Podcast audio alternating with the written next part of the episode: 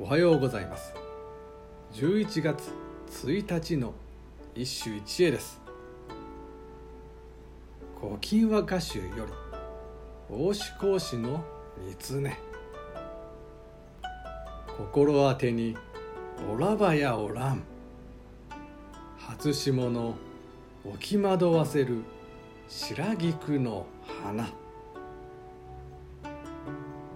心当てに。おらばやおらん初霜の置き惑わせる。白菊の花。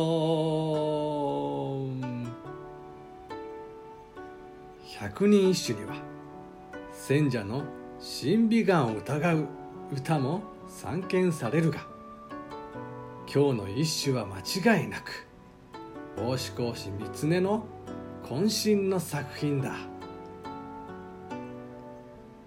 当て水量で倒ってみようか。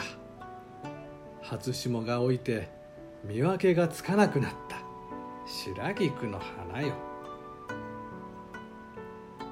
霜がびっしりとついて一層際立つ白菊の美しさ。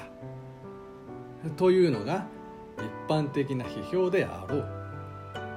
しかしこの歌はそれほど陳腐ではない。雪月花これら自然の象徴がいずれも白であることは偶然ではない。和歌ひいては日本美にとって白色とは格別であると知るべきだ。白と白とが共演する。いや競争する。一面の白銀の世界。